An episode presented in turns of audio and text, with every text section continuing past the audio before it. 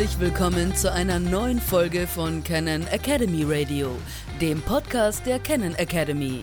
Mit Talks und Tipps rund um die Themen Fotografie und Video, präsentiert von unserem Moderatorenteam Olaf Franke und Mustafa Morat.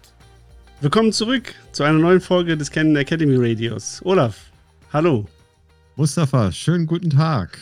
Wir haben heute wieder einen Gast zu uns ins virtuelle Studio eingeladen diesmal über Content Creation. Ja, das stimmt. Und was meinst du, wie diese Folge wird? Oh, Mustafa, danke für das Stichwort, denn ich bin mir wirklich auch diesmal sicher, das wird sehr, sehr gut. Ganz bestimmt.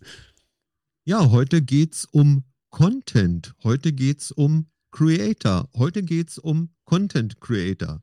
Was das ist und was das bedeutet das wird uns unser heutiger Gast sagen. Zu Gast ist heute Marcel Wiest. Hallo Marcel. Hallo Olaf, freut mich. Schön, dass ich heute hier bin. Hallo Marcel, auch von meiner Seite. Schön, dass du da bist. Hallo, Danke euch für die Einladung. Und ja, ich bin schon gespannt, ähm, über was wir uns heute unterhalten werden, wobei ich mir bei dem Thema schon grob vorstellen kann, in welche Richtung es gehen wird. Marcel, vielleicht fängst du damit an, einfach mal ganz kurz deinen fotografischen Werdegang zu schildern. Wie bist du dazu gekommen, Content Creator zu werden? Was, was ist so deine fotografische, vielleicht auch deine private Vorgeschichte dazu? Ähm, ja, also ich habe davor, bevor ich mit der Fotografie angefangen habe, was ganz anderes gemacht, wobei mich das schon mein ganzes Leben verfolgt hat. Also mein Vater äh, hat schon fotografiert, auch mit Canon. Da hatte ich das früher schon immer mal wieder in der Hand. Doch als Kind war es halt nicht so attraktiv. Und danach war ich sieben Jahre bei der Bundeswehr. Mhm. Und selbst dort hatte ich das Angebot, der Truppenfotograf zu werden. Aber zu dem Zeitpunkt war das irgendwie hat es mich noch nicht interessiert. Und dann nach der Bundeswehr ähm, habe ich halt gemerkt, ich würde gerne was Kreatives machen und habe mir dann eine Kamera gekauft und bin mit meiner damaligen Freundin auf eine achtmonatige Weltreise gegangen. Und dann ging das mit der Fotografie dort ganz langsam los als ein Hobby. Und ich habe mir halt damals schon Instagram besorgt, um meine Freundin, Familie, die zu Hause sind, an der Reise teilhaben zu lassen. Und dann echt hobbymäßig angefangen, so wie jeder anfängt, mit Natur, äh, Langzeitbelichtung von Wasserfällen, Blätter, Sonnenuntergänge, alles Mögliche und habe irgendwie einen riesen Spaß dabei gehabt. Also auch Respekt an äh, meine damalige Freundin, dass sie das mitgemacht hat, dass wir alle fünf Meter anhalten mussten wegen den Fotos. Doch es hat mega Spaß gemacht und auf Instagram hat sich das dann irgendwie gut entwickelt. Also es haben sich mehr Leute drüber gefreut, als ich gedacht habe. Es kamen immer mehr neue Follower dazu mehr Leute, die sich für die Reise interessiert haben, für die Fotos. Und ja, als dann diese, ähm, diese Backpacking-Reise vorbei war, bin ich, zu, äh, bin ich zurückgekommen nach halt Stuttgart, wo ich quasi gewohnt habe. Und dann habe ich beschlossen, ja, irgendwie was Neues ausprobieren. Und dann bin ich einfach nach Berlin gezogen, halt mit dem Traum, ich werde irgendwie Fotograf, das wird irgendwie schon klappen. Und habe dann hier in Berlin, äh, da ich durch die Bundeswehr noch so ein paar Schulungsmöglichkeiten hatte, habe ich dann hier in Berlin ein Jahr eine Schule äh, besucht. Und das Thema war dann dort auch Content Creation und halt Fotografie. Und so hat es dann alles langsam angefangen. Erzähl ähm, uns doch mal ganz kurz so ein paar ähm, Inhalte zu dem Thema. Was bedeutet Content Creation für dich? Mm, Content Creation war in erster Linie für mich hauptsächlich Fotografie. Ähm, es ging halt darum, Momente festzuhalten, diese zu teilen. Und das Ganze war, als ich damit angefangen habe, noch nicht so ein großes Business. Also Instagram war noch nicht so groß, wie es jetzt ist. Und es hatte für mich noch sehr viel einfach mit Spaß zu tun und, und Momenten teilen. Später hat sich das dann weiter auch entwickelt, dass es dann halt auch was wurde, ähm, mit dem man Geld verdienen konnte. Ich habe dann zum Beispiel auf einmal ein Foto verkauft aus heiterem Himmel für, ich glaube, knapp 2000 Euro. Da habe ich dann auch gemerkt, okay, äh, mit der Sache kann man auch echt gut Geld verdienen und Leuten gefällt das, was ich hier mache. Und dann hat man halt auch den anderen Aspekt der Content Creation gesehen. Ich kann das nicht nur für mich machen, sondern ich kann das auch für andere Leute machen. Ich kann anderen Leuten Mehrwert bieten mit dem, was mir eh schon Spaß macht. Und so bin ich dann nach und nach in die Selbstständigkeit, wobei ich nebenher immer noch als Fotograf gearbeitet habe. Also die Fotografie war bei mir immer ein fester Bestandteil. Ich war nie nur Content Creator, ich war immer Fotograf, Schrägstrich Content Creator. Und als äh, Fotograf, was hast du da für Schwerpunkte gehabt? angefangen hat es halt äh, mit Naturfotografie, ähm, da ich auf der Weltreise hauptsächlich in der Natur unterwegs war und dass ich danach in einem Fotostudio war, habe ich ein Jahr lang ausschließlich Porträts fotografiert. Da waren sogar mal zwei Hochzeiten dabei, dort waren Einzelshootings dabei, Business-Shootings dabei, alles Mögliche. Doch ich habe dann auf dem Weg gemerkt, dass mir die Studiofotografie zwar Spaß macht, doch dass ich lieber draußen sein möchte und dass auch natürliches Licht ähm, mir mehr, zusa äh, mehr zusagt. Da es ist nicht so berechenbar, es ist, kommt auch ein bisschen Glück, äh, oder es gehört ein bisschen Glück mit dazu und das macht den, den Reiz irgendwie, oder es hat einen höheren Reiz und auch wenn man das Foto nachher hat, ist es irgendwie befriedigender oder es fühlt sich besser an. Ich weiß nicht, es ist halt, man geht raus und fängt die Fotos. Ähm, das, das hat mir irgendwie mehr Spaß gemacht. Mhm. Und würdest du, würdest du sagen, diese Bilder, die du draußen schießt, sind einmalig mehr oder weniger gegenüber der Reproduzierbarkeit in einem Studio? Ich würde sagen, je nachdem, wie man es betrachtet, wenn man ein bisschen ins Detail geht, sind sie definitiv einmalig, äh, weil das ist alles nochmal genau so stattfindet vom Licht und von den Wolken, von den Passanten, von der Stadt und von allem. Das ist ziemlich unwahrscheinlich. Es, es gibt viele, die das, die das gleiche Foto machen können, aber zu 100 Prozent mhm. ist es mhm. schon ein Unikat. Im Moment liegt ja dein Schwerpunkt, wenn ich das richtig verstanden habe, im Bereich der Architekturfotografie. Ja, genau. Da habe ich mich dann auch, ja. ja. Du arbeitest ja da ganz viel mit, mit Reflexion, mit Mustern, mit sich wiederholenden äh, Strukturen und mit Schatten. Das ist schon, wie ich finde, sehr auffällig, dass das ähm, sich in, in, nahezu all deinen Bildern äh, widerspiegelt. Wie realisierst du denn beispielsweise diese fantastischen Spiegelungen, die du in deinen äh, Bildern immer wieder zeigst? Also das sieht ja fast aus wie eine Spielkarte manchmal, das Foto, so dass der obere Inhalt in irgendeiner Reflexion, sei es ein Gewässer oder sei es vielleicht auch nur eine Pfütze, sich quasi nochmal wieder, wiederholt. Äh, was also, ist das Equipment für auch für einen?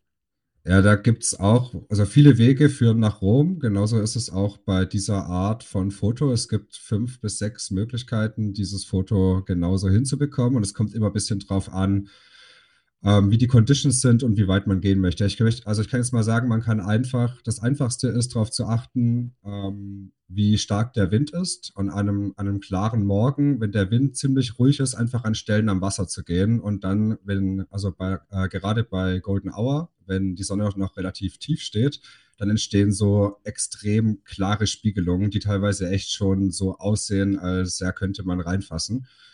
Ähm, das macht mir persönlich auch mit am meisten Spaß, jedoch gehört da halt ein bisschen Glück dazu. Also das kann halt nicht immer stattfinden. Ähm, das sind halt so ein paar Tage im Jahr.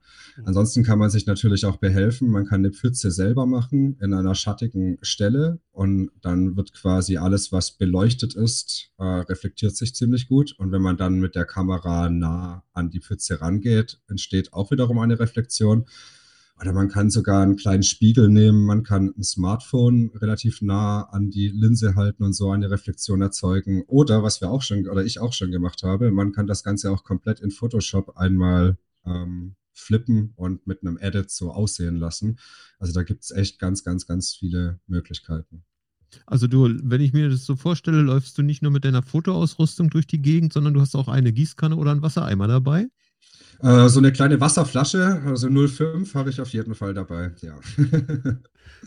ja. ja. sehr schön. Und wie sieht es da aus mit dem Einsatz von fotografischen Hilfsmitteln, also sprich mit Filtern? Ähm, also ein Polarizer benutze ich öfter mal. Also gerade, ich habe schon ein paar Mal für verschiedene Auto-Brands fotografiert. Dort ist es immer sehr nützlich, da der die Reflexionen rausnimmt. Oder auch bei diversen Gebäuden ist es nützlich, wobei ich normal Reflexionen mag. Also ich benutze ihn, wenn dann nur gezielt und dann eher bei Corporate Jobs. Also wenn ich kreativ fotografiere, keine Filter. Ich habe zwar auch noch ein paar ND-Filter da, die sind dann aber eher für Video. Also Langzeitbelichtung ist nicht so meins oder generell Stativ benutze ich eigentlich nur, wenn es sein muss, mal für eine Belichtungsreihe oder so. Aber ich probiere meistens leicht unterwegs zu sein. So habe ich, hm. ja, fühle ich mich besser und das ist irgendwie mit der Kreativ äh, Kreativität für mich einfacher. Nur ist ja so ein Filter nicht sehr schwer und mir fällt auf deinen Bildern eines auf. Da sind so gut mhm. wie nie Personen drauf, obwohl du auf großen öffentlichen Plätzen fotografierst. Ja. Timing und ein bisschen Editing, aber auch Timing. Und es kommt ja auch immer drauf an, das ist ja nur eine, Momentaufnahme und es gibt immer mal wieder einen Moment, wo kein Mensch da ist. Und gerade im Sommer geht die Sonne ja echt schon früh auf, halb fünf, vier. Und wenn man da schon in der Stadt unterwegs ist, das macht doch riesen Spaß, man hat die Stadt quasi für sich, äh, dann kann man echt schon ähm, ja mal die meisten Plätze, sogar das Brandenburger Tor, komplett leer erwischen. Und ansonsten gibt es immer noch äh, ja, Photoshop, äh, gerade heutzutage mit dem ganzen ähm, AI-Entwicklungsmoden, die es da gibt, ist das Entfernen ja ein, zwei Klicks und dann sind einzelne Menschen, Hunde oder Störobjekte auf jeden Fall verschwunden. Also ich räume meine Fotos schon auf, auch wenn da Müll auf der Straße liegt oder irgendwelche mhm. Dosen oder irgendwas, das wird dann schon weggemacht. Doch ich achte auch beim Fotografieren drauf, dass das Ganze so clean wie möglich ist, weil ehrlich gesagt macht mir das Fotografieren am meisten Spaß und ich probiere so wenig wie möglich zu editen.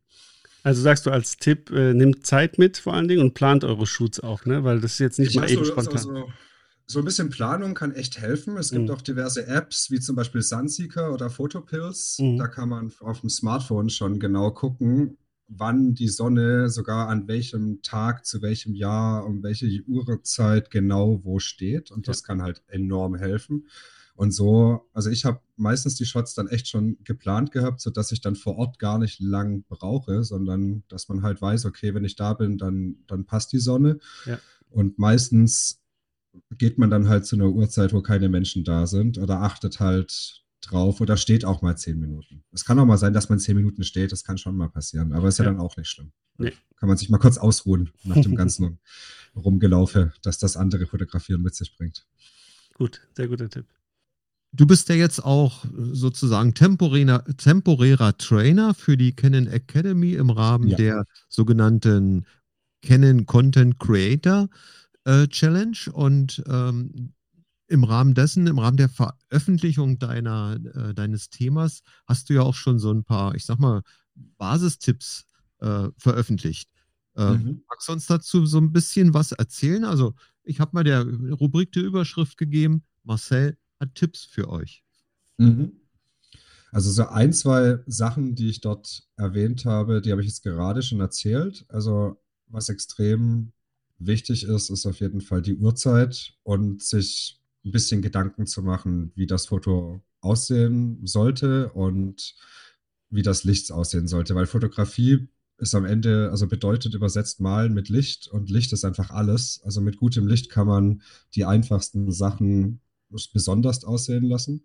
Und deswegen ähm, die Shots planen, sich ein bisschen Gedanken machen und auf jeden Fall auch vor Ort auf das Licht achten, ist, ist sehr wichtig. Und ein kleiner Bonustipp, halt vormittags, nachmittags zur Golden Hour, wenn die Sonne relativ ähm, tief ist, ist das Licht besonders weich, es ist leicht orange. Ähm, das kann man super nutzen. Das sieht echt fast alles magisch aus und für Architektur ist es auch oft mal nützlich am Mittag, wenn die Sonne komplett runterknallt, so hat man keine Schatten. Ähm, das ist bei manchen Gebäuden manchmal auch nützlich. Also es kommt echt drauf an, was man fotografiert, aber umso mehr man sich damit Gedanken macht und umso mehr man draußen ist und das ausprobiert, umso, umso leichter wird es nachher, das umzusetzen. Mhm. Und am Ende ist es dann doch ein bisschen Planung und das hilft einem enorm. Hm, was haben wir noch für Tipps? Also bei Architekturfotografie auf jeden Fall auf die Linien achten. Ähm, das ist mir am Anfang gar nicht so aufgefallen, dass man halt die Kamera quasi gerade hält und dass alle Linien, vor allem die Linien vom Gebäuden, die horizontalen und vertik äh, vertikalen Linien, dass die halt gerade sind. Ähm, das ist gerade, wenn man bei der Architekturfotografie Richtung professionelle Jobs gehen möchte, ähm, ist das eine feste Grundvoraussetzung. Also jeder Kunde, der erwartet von vornherein, dass die Fotos gerade sind. Und wenn man da beim Fotografieren ein bisschen drauf achtet, dann geht das relativ einfach und den Rest kann man dann auch ähm, in einer Bearbeitungssoftware wie zum Beispiel Lightroom mit ein, zwei Klicks ähm, gerade ziehen. Und selbst wenn das nicht klappt, dann kann man im Bearbeitungstool noch horizontale und vertikale Linien ziehen und kann das Bild so noch begradigen. Beim Thema Architekturfotografie fällt ja auch immer in dem Zusammenhang äh, das Stichwort Tilt-Shift-Objektive.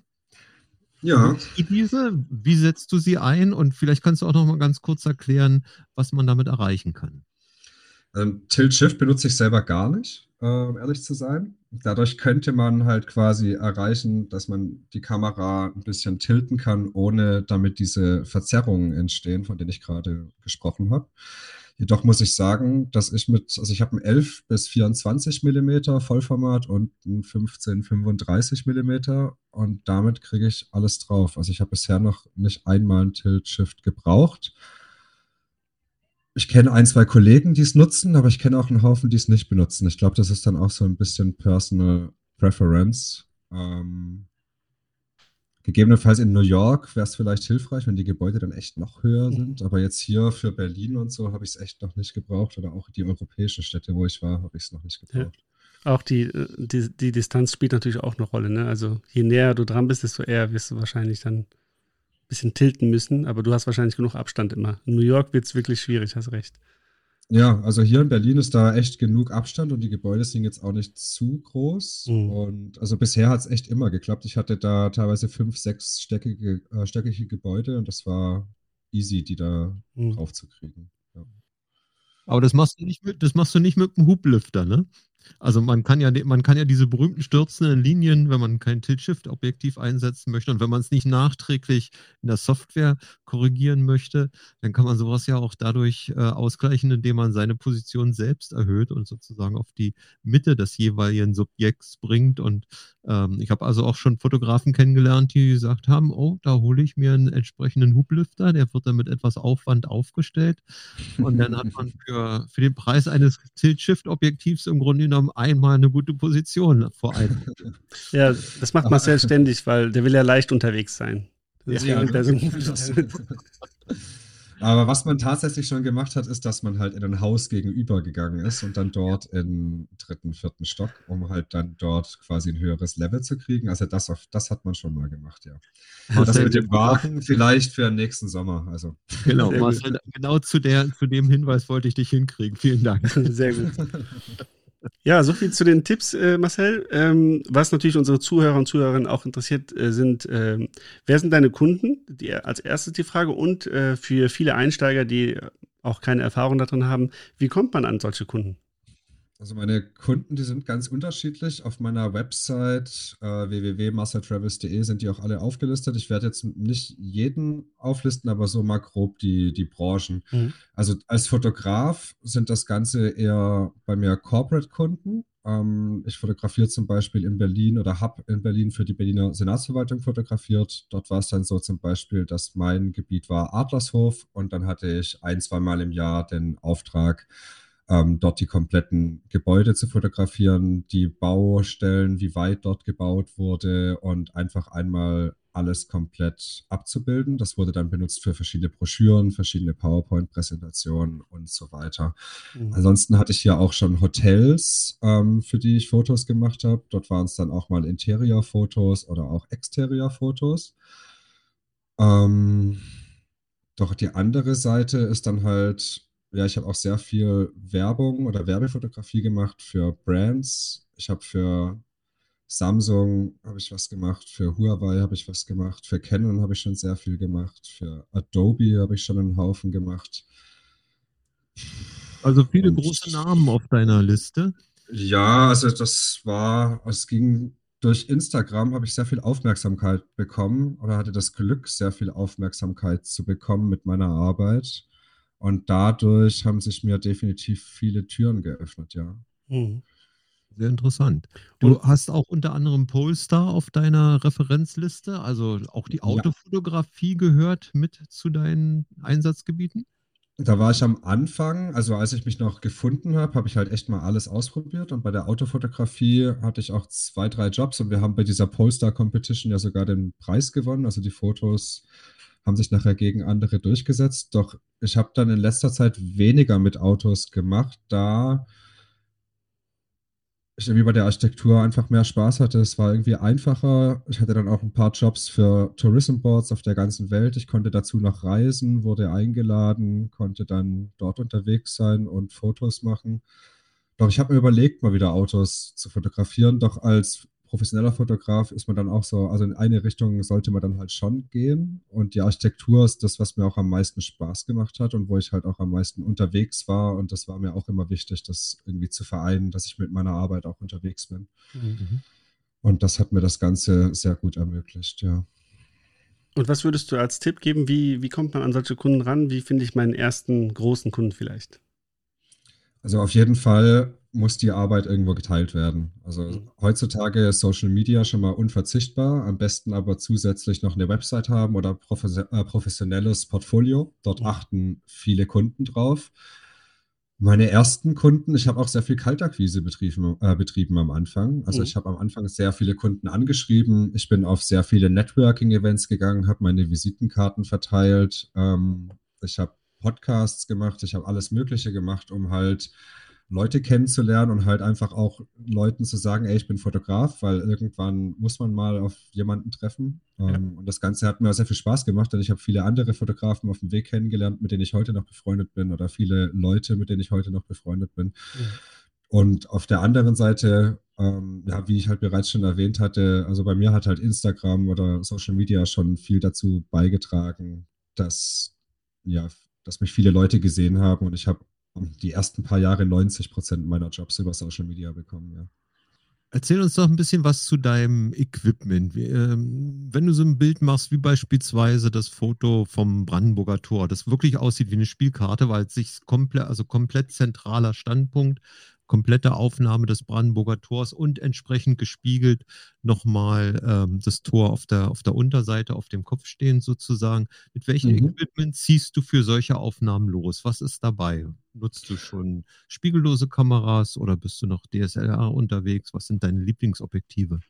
Mm, also ich bin, ich war sehr lange mit der Canon EOS R unterwegs, also quasi der ersten spiegellosen Kamera von Canon. Mit der habe ich auch 80 Prozent meiner Arbeit gemacht und es ist auch, ah, ich liebe die Kamera. Es hat echt Spaß gemacht mit der. Sie war immer leicht und hat immer funktioniert und die Fotos waren immer schön scharf. Und mhm. bei solchen Stadtfotos hatte ich dann halt oft das ähm, EF 1635 f2.8 drauf, also ein mhm. Weitwinkel. Ähm, genau, und jetzt vor einem Jahr ähm, habe ich abgegradet auf die EOS R5 und in die habe ich mich komplett verliebt. Äh, das ist so eine Mischung aus der EOS R und der 5D Mark IV oder 5D Mark III.